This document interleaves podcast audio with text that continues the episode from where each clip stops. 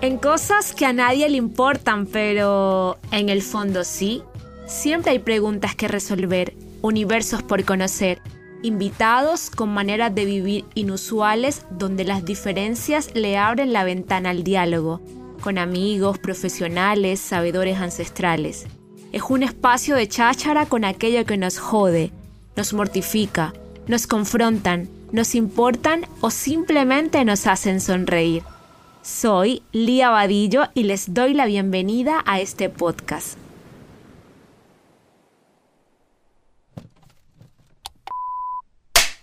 Uno, dos y tres. Hola, hola. En cosas que a nadie le importan, pero en el fondo sí.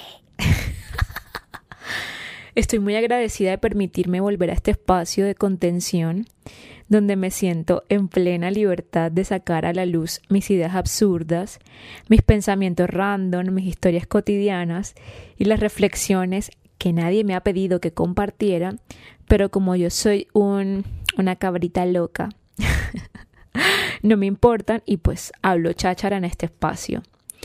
Bienvenidos al primer episodio del 2024. Este año quizás no tengo planes, no tengo expectativas, ni vengo súper preparada eh, para combatir la vida, pero sí tengo una cajita de herramientas que me va a ayudar a poder pilotear las circunstancias o las situaciones que la misma vida me va planteando. Yo soy Lía Vadillo, como me conocen. Eh, no sé, no me gustaría presentarme porque ya creo que en otros episodios saben quién soy, pero soy una, una cabrita loca que le encanta disfrutar e investigar la vida. bueno, eh, a veces me siento muy insegura de abrirme por acá, pero sencillamente soy una contadora de historias y creo que con el pasar del tiempo me, me he apersonado de este título no tanto como un, como un renombre o como, como un encasillamiento, pero sí me ayuda a ver, o sea, como que a mirar la vida y a, atesorar un poco más la vida.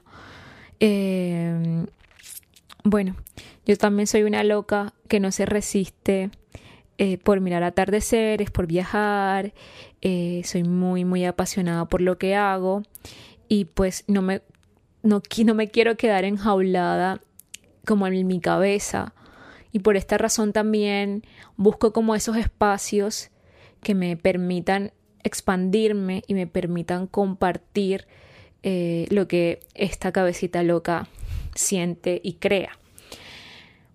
Bueno, en este episodio de podcast me gustaría eh, compartirles un poco de cómo ha sido eh, este año pasado, que fue un año de muchísimo movimiento. Y, y, me gustaría también contarles un poco de qué ha pasado en, en mi regreso a casa. Eh, y está, bueno, escrito algo porque, porque, porque también eh, una de las maneras también de sacar como, bajar como toda esa información que estaba en la cabeza. Es a través de la escritura y también es como una terapia para como canalizar eh, mis emociones. En estos días estaba hablando con Chris y me preguntaba qué era la terapia para mí y justo le dije como que era la forma o era el medio más bien, no la forma de cómo bajar todos estos sentimientos, emociones, traumas, pasado, presente, futuro, como que toda esta información que está por allá, no sé, no sé dónde está, pero bajarla como al plano real. Y también es una manera de observarme, solo observar, ni siquiera ser reflexiva, sino observarme de cómo estoy pensando y cómo estoy creyéndome el mundo. Eh, Este año que pasó fue un año de muchísimo movimiento. Eh, la vida me dio muchos sacudones. Ya, ya en otros episodios conté que me despedí de una relación de siete años, me cambié de casa, compartí mi espacio con, con Luis, con Olach, me vi como en, la, en comunidad y afortunadamente eh, estas, estos dos seres de luz, siendo romántica, eh, me permitieron también verme cómo me relacionaba, que a mí me cuesta todavía relacionarme. Em, bueno, me reafirmé también con muchísimas amistades, conocí varios países y también la vida me dio el, el regalo de volver al set, que también es de los momentos que más o de, del espacio que más de uno de los espacios que más disfruto en la vida, que es grabar, rodar.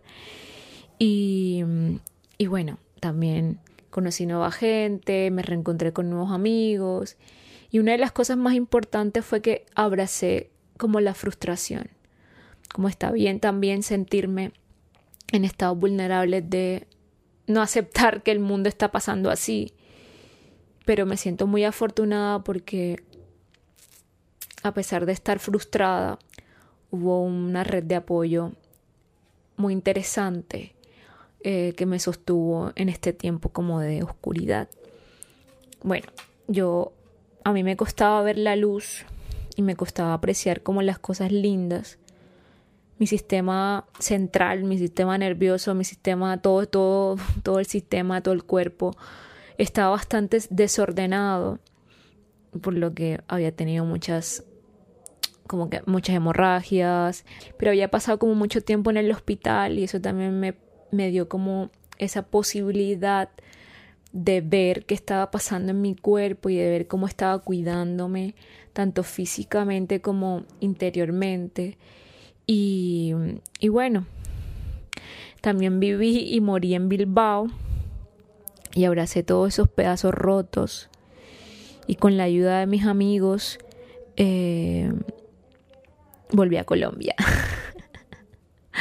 Justo antes de volver a Colombia, me obligaron a dejarle esa maleta vieja y a entregar esos objetos que no me dejaban seguir continuando con mi camino más ligero. En el aeropuerto, a manera de ritual, compré una maleta amarilla y me comprometí a viajar al fondo sin juicios, sin pataletas, a escuchar mis dudas y darme la posibilidad de estar triste sin quedarme anclada al sentimiento de tristeza o de nostalgia. Bueno, y estoy aquí nuevamente en mi casa, en el espacio que alguna vez le pedí a la vida. Compré nuevos muebles y me dediqué yo misma a reparar las heridas físicas e internas de mi casa. Pinté y me pinté toda. Puse plantas y me enraicé. Compuse la cama y pude dormir a la hora, tranquila. Prendí el fuego y cociné alimentos que no me inflaman. Volví a correr y a entrenar y no me exijo si voy todos los días ni tengo referentes fitness de cómo me gustaría construir el cuerpo. Soy y ya está. Em, me instalé y dejé de mirar el pasado con rencor. Quizás he sanado porque ahora puedo recordar cosas muy fuertes sin necesidad de llorar. Puse límites sanos sin incurrir a los gritos. Aprendí a usar el no sin sentir culpa por respeto a mis convicciones. Cogí el carro y sin saber manejar bien me propuse escucharle y a dejar de pensar en la muerte y en cosas trágicas. Se me apagaba mil veces, pero nuevamente lo ponía en neutro. Volví a primera y arrancaba con todo y miedos. Esto es quizás la vida. Volver, arrancar y prender el carro. Y bueno, me siento muy afortunada de, de, de poder hacer cosas que me gustan y de sentirme como en la libertad de crear. De afortunadamente no me ha faltado el empleo, no me han faltado como los días para agradecerle a la vida por lo que estoy construyendo. Han sido también, o sea, no todo ha sido tan fácil. El volver también me ha cuestionado muchas cosas de qué quiero para la vida, eh, qué va a pasar en este próximo año, o sea, como que la mente que quiere hacer todo, porque a veces me siento que soy una hormiga, que no paro, que siempre estoy haciendo como muchísimas cosas a la vez, pero también estoy esperando, o sea, como tranquila Lía, me digo como en voz alta, como tranquila Lía, que tú te has currado esto y has trabajado por tus sueños y así como has trabajado, la vida misma te va a recompensar por eso. Entonces, yo soy una afortunada porque siento que aprendo muy rápido y aprendo también de las como de los no, o sea, yo los no también los veo como como un regalo, como esa posibilidad de ver otras opciones cuando la gente te dice que no o cuando no te dan un trabajo o cuando algo no te no pasa como tú tienes en la mente que tiene que pasar, yo creo que es un momento en el que la vida te dice, stop, por aquí no es. O cambia de perspectiva, o mira otras opciones, o estudia otras posibilidades. Y este aprendizaje que he venido como integrando a mi vida, Em, también ha sido como una posibilidad de expansión y de, y de sentirme no tan frustrada por lo que no, lo que no me pasa. Entonces, em, este año vengo con muy pocas expectativas, la verdad. Em, como que quiero, uno de mis propósitos es estar tranquila, disfrutar, tener mucho placer en lo que hago, eh, seguir cuidando mi cuerpo y mi mente y seguir viajando, pero no tengo como un listado de ni una lista em, con objetivos tan ambiguos y tan grandes, porque yo sé, o sea, porque sé que cuando hay, cuando hay sorpresa, me, gusta más. Eh, este año, este inicio de año ha sido muy interesante. Eh, lo compartí con, con Chris. Eh, tendré un episodio con Christy que lo grabamos justo antes de irse él para Estados Unidos. Ya será el segundo capítulo del podcast. Y este año también me gustaría que, que vinieran, que viniera gente que tiene vidas chéveres y no tan chéveres a compartir sus aprendizajes y a compartir también su manera de vivir, eh, porque creo que esto es un compartir de experiencias y como de aprender del otro y escuchar al otro. Entonces me gustó muchísimo que estén aquí. Por favor, disfruten, celébrense, cuídense, ámense. Celebren también la, la posibilidad de los no. y celebren también y agradezcan mucho la posibilidad de estar aquí, eh, en bueno, como compartiendo esta experiencia de vida. Em, este año vengo, me gustaría hacer como contar historias más del cotidiano, por eso tengo, bueno, Cristi me regaló una Tascam y me gustaría que los podcasts fueran como abiertamente, conversaciones con amigos. Eh, así que mm, les deseo un inicio de ciclo interesante, que sea tan expansivo como sus sueños y nunca dejen de sonreír y de amar y de abrazar a los que quieren. Gracias por estar aquí, gracias por escucharme y nos vemos en otro episodio. Es que ricasco, si les gustó este episodio, por favor compártanlo, regálenselo a un amigo o simplemente me dejen un comentario. Chau, chau. Gracias. Es que recasco. Esto es un proyecto hecho con amigos. Una producción de Juana Films. Dirección creativa Lía Vadillo. Productora de contenidos María Argumedo. Edición y mezcla de sonido Víctor Peñaranda.